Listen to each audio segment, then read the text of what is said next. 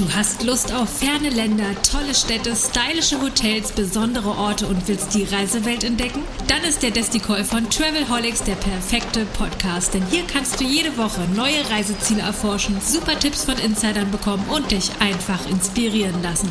Im Travelholics Desticall gibt es genau das und noch mehr. Kostenlos, bequem und gut gegen Fernweh. Und jetzt startet deine Reise im Ohr. Hör dich einfach weg. Ready for Take Off.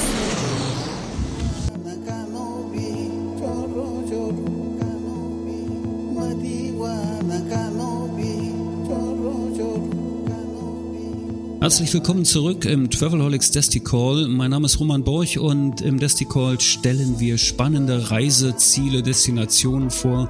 Und äh, wie man vielleicht an der Eingangsmusik schon gehört hat, geht es heute in ein Gefilde, was vielleicht gar nicht so ganz bekannt ist. Wir reisen nämlich äh, Richtung Osten von Deutschland aus äh, nach Litauen, ein kleines Land, was unheimlich viele Schätze birgt und entdeckt werden möchte.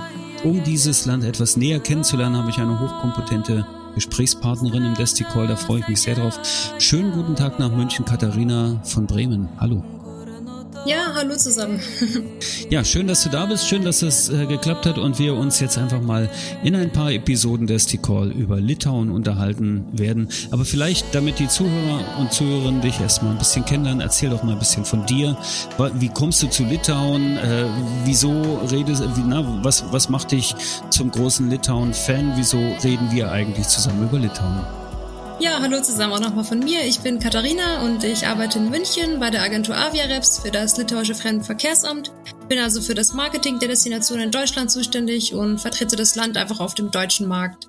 Ja, ich glaube, was mich einfach an dem Land fasziniert, ist, dass es zwar kein Massentourismusziel ist, aber die meisten Erstbesucher sind sich eigentlich immer wieder einig, eine Reise nach Litauen lohnt sich einfach und übertrifft auch oft die Erwartungen, die man vielleicht vorher hatte. Das ist ja verhältnismäßig in eher weniger bekanntes Reiseziel, aber man kann die Leute schönerweise trotzdem immer wieder für Litauen begeistern und es macht natürlich auch besonders Spaß, dann das Land zu vertreten und den Menschen einfach von dem Land zu erzählen. Schöner Fakt ist auch, dass es einfach super leicht ist, dorthin zu kommen und auch dank der kurzen Entfernungen vor Ort ist es genauso einfach, in dem Land rumzureisen. Also man kann einfach von A nach B kommen, vieles sehen, ohne lange Wege auf, auf sich zu nehmen, also einfach viel in kurzer Zeit entdecken. Ja, und das Land ist einfach super vielfältig. Also es hat für jeden was zu bieten, ob es jetzt die Altstadt in Vilnius ist oder die Hafenstadt Klaipeda. Mein persönlicher Favorit ist die kurische Nährung. Dort gibt es übrigens super schöne Wanderwege. Also in Litauen ist wirklich für jeden was dabei und ähm, was, ist, was ist eigentlich was ist eigentlich die kurische Nä Nährung? Was ist das? Ist das ein, ein Waldstück oder ein, ein, eine Insel oder das, das weiß vielleicht das, gar nicht jeder. Das ist eine lange Landzunge, die ist ähm, im Westen von Litauen und trennt das kurische Haff von, von der Ostsee. Alles klar, und ich glaube, ich habe davon schon mal gehört. Aber lass uns mal ruhig ein bisschen konkreter werden. Wenn ich jetzt aus Deutschland nach Litauen reisen möchte, gibt es ja verschiedene Möglichkeiten. Ich weiß, dass man, glaube ich, mit, äh, mit, äh, es gibt eine Airline, die fliegt, aber wie komme ich am einfachsten hin? Wie, wie flexibel kann ich meine Anreise gestalten? Ja, guter Punkt. Also es ist eigentlich super problemlos, mit allen möglichen Verkehrsmitteln nach Litauen zu reisen. Einmal gibt's die Fähre, die fährt von Kiel nach Klaipeda, die kann man nehmen. Die schnellste Möglichkeit natürlich der Flug. Da gibt's einige Direktflüge aus den großen Städten wie Berlin, München, Frankfurt. Die gehen dann immer in die Hauptstadt nach Vilnius. Dann gibt's noch einige ähm, Flüge mit Zwischenstopp, also die halten dann meistens in Riga. Und ähm, neben den Flügen, klar, auch immer mit dem Bus ist die Anreise auch immer möglich. Das dauert natürlich immer etwas länger. Da muss man ja, wenn man jetzt mal von Berlin rechnet, 17 Stunden bis nach Vilnius schon einkalkulieren. Und ähm, ist dann aber wahrscheinlich sehr preiswert, ne? Wenn ich dann genau, mit dem Bus von Berlin nach Vilnius. Ja. Die preiswertere Version, genau. Was natürlich auch cool ist, Litauen einfach in einem Roadtrip mit einzubinden, mit dem Wohnmobil anzureisen, das dann vielleicht direkt mit einer ganzen Baltikum-Reise verbinden und einen Stopp in Litauen machen. Also es ist auch wirklich für, ja, für Wohnmobilreisen ein bekanntes Reiseziel. Und ähm, ja, genau, es gibt wirklich einige Möglichkeiten, so ein bisschen nach Reiseplänen und Zeit ähm, gibt es verschiedene Möglichkeiten, nach Litauen zu kommen, aber im Grunde alles recht, recht problemlos. Und wer laufen will, das sind 1000 Kilometer, also 20 Marathons, 25 Marathons, dann ist man auch da. Das ist eine ganze Kante. Sollte man vielleicht nicht unbedingt machen, aber ein paar Extremsportler haben wir auch immer wieder unter den Reiseprofis oder so. Apropos Extremsport oder Sport allgemein. Ähm, ich, ich persönlich fahre ja gerne Rennrad und bin mit dem Fahrrad unterwegs, auch hier in Berlin recht viel. Ähm, ich habe mal gelesen, dass Litauen tatsächlich so ein kleines Radfahrer-Eldorado ist. Ist das richtig? Und wenn ja, warum? Ja, ganz genau. Also die zahlreichen Sehenswürdigkeiten, die es in Litauen gibt, sind alle recht nah beieinander und fußläufig oder auch super mit dem, mit dem Rad zu erreichen. Also man kann uns auf jeden Fall sagen, Litauen hat eine perfekte Infrastruktur für Radfahrer und ist attraktiv für aktive Menschen, Fahrradliebhaber, aber auch Naturliebhaber, Menschen, die vielleicht Stadt und Natur so ein bisschen verbinden möchten.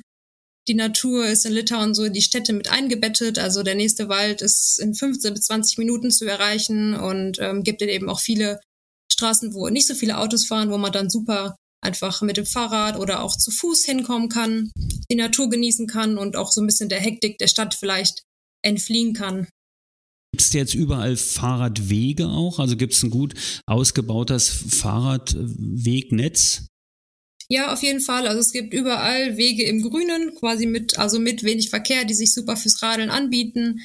Auch in Kaunas, also neben Vilnius kann man auch in Kaunas super Rad fahren, um dort die Architektur zum Beispiel entdecken, da durch die Stadt zu fahren oder das schöne Panorama zu genießen. Da kann man mit einem schönen Blick auf die Flüsse Nemunas und Neres ähm, ja einfach das, die Gegend genießen und ähm, das Netz der Fahrradwege ausnutzen. Also das ist wirklich super gut ausgebaut in Litauen.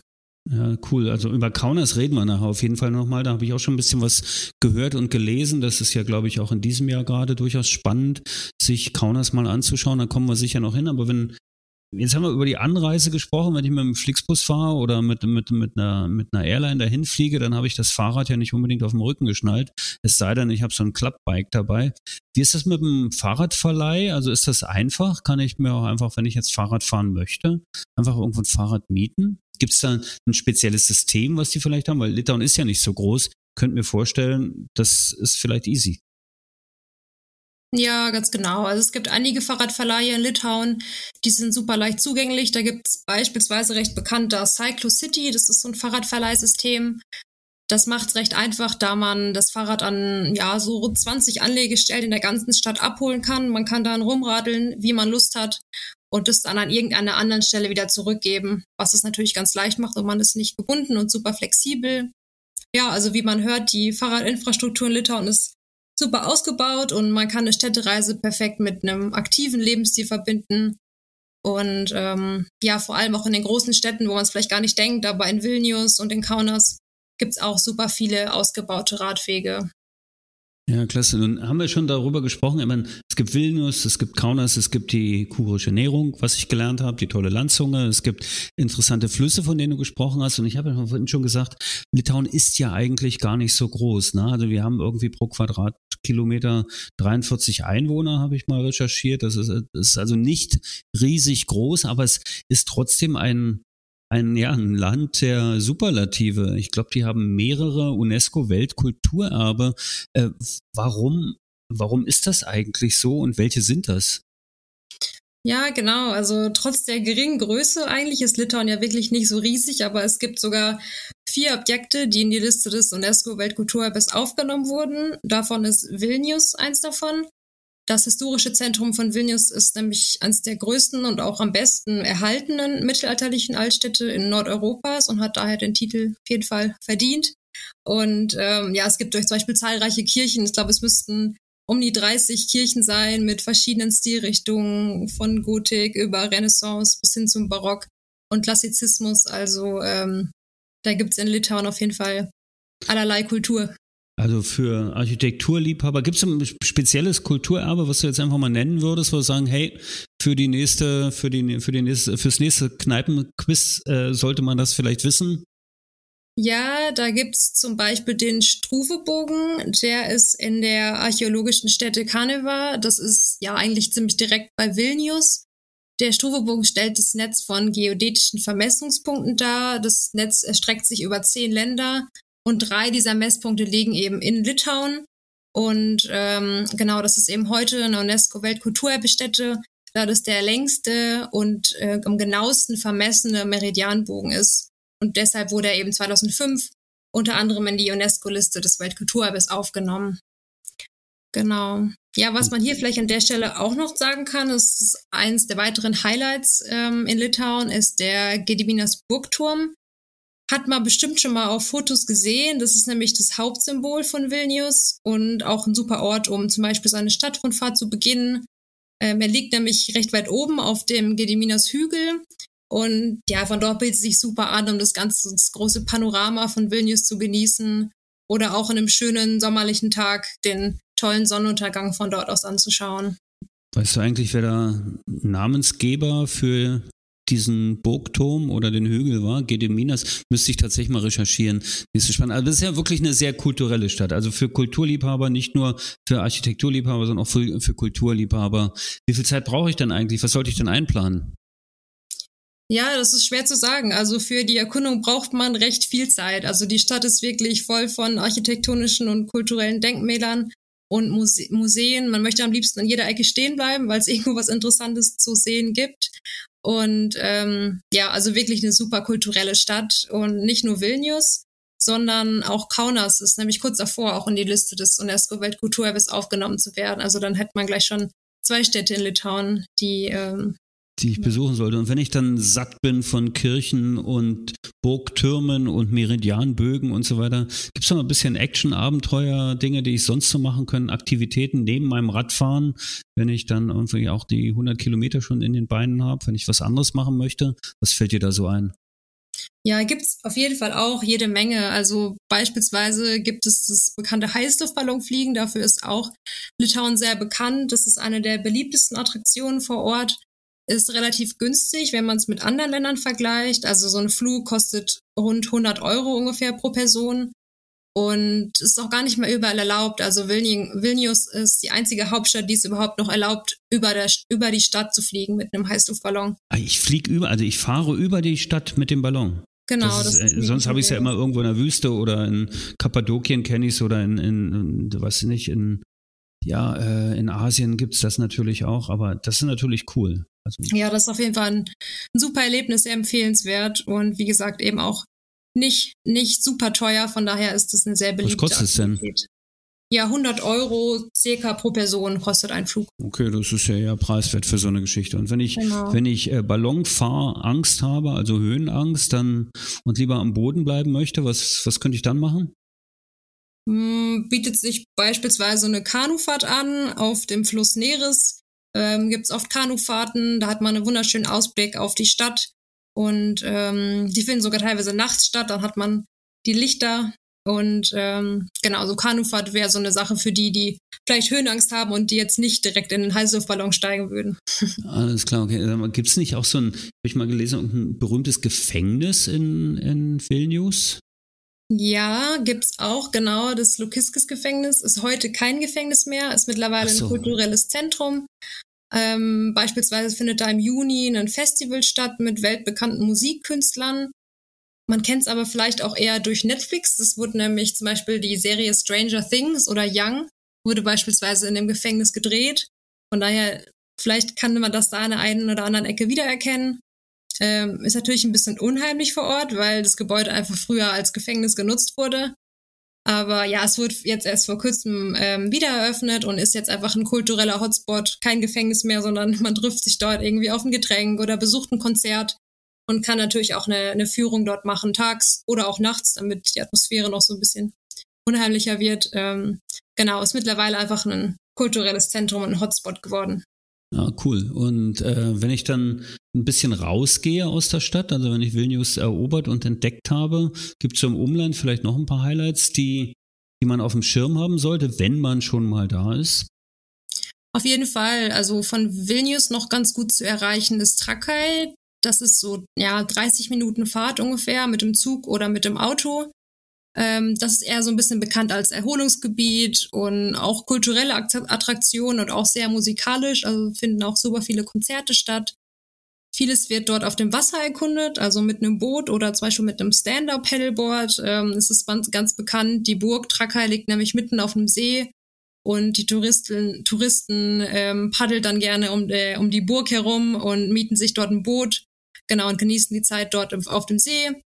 Und ähm, ja, es gibt ständig Konzerte, wie gesagt, das macht die Atmosphäre richtig schön und man kann zum Beispiel auch mit Blick auf die Burg ein Live-Konzert genießen. Einfach super, um so ein bisschen der hektischeren Stadt Vilnius zu entfliehen und ähm, ja, einfach um die Ecke, 30 Minuten von Vilnius, ein bisschen mehr Entspannung zu erleben. Viele machen dort auch einen Spa-Urlaub, Wellness. Es gibt viele Spa-Einrichtungen, Detox-Therapien, also eher so ein bisschen Wellness-Urlaub in Trakai. Also eigentlich hatten wir gesagt, wir reden so ein bisschen über City Breaks und, und Kurzreisen, aber wenn ich das so sehe äh, oder höre, dann könnte man ja auch ein bisschen länger Zeit einplanen, um äh, nach Litauen zu reisen. Wir reden ja auch in weiteren Episoden noch äh, über andere Dinge, was man machen kann. Aber vielleicht das Erste, was einem einfällt, also mir zumindest, wenn ich an Litauen denke, ist dann auch, wenn ich äh, nach Rügen fahre und in Bukran stehe, die ehemaligen Feuerstein Felder, die es dort gibt. Dort gibt es ja einen riesigen Fährhafen, der gebaut wurde, glaube ich, in den 80er Jahren, ähm, um äh, Deutschland mit Litauen zu verbinden. Und äh, aber die Gegenseite ist dann, also der Ziel, der Zielhafen heißt dann Klaipeda. Ne? Klaipeda ist, glaube ich, auch eine recht wichtige Stadt in Litauen. Ja, also Klaipeda zählt mit zur historisch reichsten Stadt in Litauen eigentlich ist in erster Linie bekannt für seinen tollen Hafen und die schönen Promenaden, die sich da anbieten zum Entlangschlendern am Abend. Ähm, tagsüber kann man durch die historische Stadt spazieren, den Theaterplatz beispielsweise besuchen und die Fachwerkhäuser anschauen, wo Klaipeda auch sehr bekannt für ist. Es gibt da beispielsweise den Kunsthof Klaipeda. Das ist so ein Komplex aus Gebäuden im Fachwerkstil die sind bis heute erhalten geblieben und da kann man inzwischen stillgelegte Lagerhäuser anschauen und moderne Werkstätten besuchen. Und was bestimmt auch ganz witzig ist, man kann zum Beispiel selbst an einem Handwerkkurs teilnehmen und ja, versuchen sich selbst irgendwie etwas Kunstvolles herzustellen und da so ein bisschen in die in die Kultur mit einzutauchen. So vielleicht eine Skulptur oder sowas. Ich habe mal vom Schwarzen Geist gehört. Erzähl mal vom Schwarzen Geist von Klaipeda. Ja, genau, für Skulpturen ist Klaipeda auch super bekannt. Also es ist eigentlich voll von Skulpturen, ob Drachen, Fischer, Meerjungfrauen, also man findet dort eigentlich alles. Ähm, die bekannteste, wie gerade schon gesagt, ist der Schwarze Geist. Das ist die berühmteste Skulptur der Stadt. Ähm, Nähe des Burgareals ist eigentlich immer umgeben von Menschen, die Fotos machen oder sich die Geschichte ein bisschen näher anhören wollen. Da sind überall QR-Codes, die man scannen kann, um dann so ein bisschen mehr über die einzelnen Figuren zu erfahren. Ja. Komme ich denn eigentlich mit Englisch und Deutsch gut klar oder wie funktioniert das? Auf jeden das Fall, doch, das ist ähm, kein Problem vor Ort. Ja, die meisten Leute sprechen, sprechen auf jeden Fall Englisch, ja. Okay, und jetzt, äh, vorhin haben wir über Höhenangst gesprochen, jetzt habe ich auch noch Angst vor schwarzen Geistern. Wenn ich stattdessen irgendwann eine andere Attraktion in Klaipeda, da gibt es glaube ich noch mehr. Ne? War da nicht noch irgendwas mit einem berühmten Restaurant auf dem Schiff oder so? Ganz genau, da gibt es noch das Segelschiff Meridianas ist auch eines der wichtigsten Symbole von Klaipeda, wurde schon bereits um ja, 1950 rum genutzt und liegt bis heute dann dauerhaft auf dem Fluss Danje vor Anker. Und wie schon gesagt, man kann eben auch dort gut essen gehen. Es ist ein sehr beliebtes Restaurant und ähm, ja, auch generell bietet sich natürlich abends der Hafen an, um dort so ein bisschen rumzuschlendern, den Tag ausklingen zu lassen. Ja, und dann warum nicht abends im Schiff einkehren und ähm, dort im Restaurant zu schlemmen.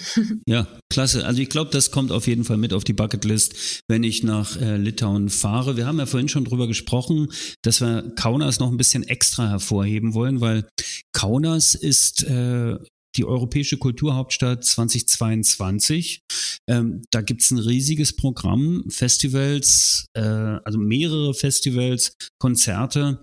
Erzähl doch mal den Zuhörern ein bisschen, was die dort erwartet und warum sie vielleicht gerade in diesem Jahr noch nach Kaunas fahren sollten. Ja, in diesem Jahr bietet es sich natürlich besonders an, nach Kaunas zu kommen. Da gibt's ein riesengroßes Sommerprogramm, hat bereits begonnen. Schon ähm, Ende Januar gab es eine riesen Eröffnungsfeier mit Musik und tollen Videoprojekten. Aber man kann eigentlich das ganze Jahr nach Kaunas kommen. Es ist nämlich wirklich immer was los, ob es Ausstellungen sind, Konzerte, irgendwelche Initiativen von Kunstgemeinschaften. Also ich glaube, insgesamt gibt's rund 250 Veranstaltungen über das ganze Jahr in Kaunas. Also es lohnt sich auf jeden Fall, nach Kaunas zu kommen, egal zu welchem Zeitpunkt, weil irgendwas ist eigentlich immer los. Gerade für Ausstellungen, gibt es da vielleicht einen Tipp, was man in diesem Jahr dort erleben kann? Auf jeden Fall. Also ich kann heute nicht alles aufzählen. Wie gesagt, das Programm ist super groß. Aber so ein Kernstück des Programms ist die Trilogie Mythos von Kaunas. Das ist eine Veranstaltungsreihe, die findet an drei verschiedenen Wochenenden statt. Also eine davon war schon im Januar, eine ist jetzt im Frühjahr und dann gibt es noch eine Abschlussveranstaltung Ende November. Da werden unzählige Akrobaten auftreten. Das ganze Wochenende sind Aufführungen unter der Regie des Briten Chris Baldwin geplant. Ähm, das Datum ist auch kein Zufall. Kaunas hat auch Geburtstag Ende Mai. Und ähm, genau, das wird dann einfach verbunden mit dem Geburtstag von Kaunas. Und es gibt auch das internationale Drachenfestival zwischen Erde und Himmel, auch ganz bekannt. Das ist auch Ende Mai. Von daher wird das auf jeden Fall ein spannendes Wochenende und es werden auch Gäste aus anderen Kulturhauptstädten eingeladen. Also da ist auf jeden Fall eine Menge los. Also wenn ich, wenn ich de, den Begriff Festival höre, verbinde ich das ja irgendwie immer mit Musik. Gibt es auch Musikfestivals, also irgendwie größere Geschichten, die ich dort erleben könnte? Gibt's auch viel. Also neben den Ausstellungen gibt's viele Festivals, kleinere Feste, an denen beispielsweise gemeinsam gegessen, getrunken wird. Da bauen sie dann einfach Tische und Bänke in der Stadt auf und sitzt beieinander und genießt einfach die Zeit soll so ein bisschen auch den Zusammenhalt der Einwohner stärken. Das ist auch so ein bisschen das Motto des Sommerprogramms in Kaunas. Einfach der Zusammenhalt der Stadt soll gestärkt und auch aufrechterhalten werden. Festival, was man vielleicht noch erwähnen könnte, ist das zeitgenössische Stadtfest Storm. Das findet Ende Juni statt. Da gibt's auch Theateraufführungen, Ausstellungen, Auftritte und von Techno über Rap bis Elektromusik. Also da ist eigentlich auch für jeden was dabei. Und ja, also wie man schon hört, also das Team von Kaunas hat wirklich hier einiges auf die Beine gestellt. Ich glaube, seit fünf Jahren arbeiten sie an diesem Programm in diesem Jahr. Also es gibt auf jeden Fall einiges zu sehen und zu erleben. Also ich glaube, wir machen aus den City Breaks, machen wir mindestens zwei City Breaks, ein City Break Vilnius, ein City Break Kaunas und es ist eigentlich ein sehr, sehr schöner Auftakt gewesen für diese Desti Call Serie zum Thema Litauen, diese beiden Städte mal ein bisschen in den Fokus zu rücken, aber schon auch mal ins Umland zu schauen, übers Fahrradfahren, übers Kanufahren, übers Ballonfahren zu reden.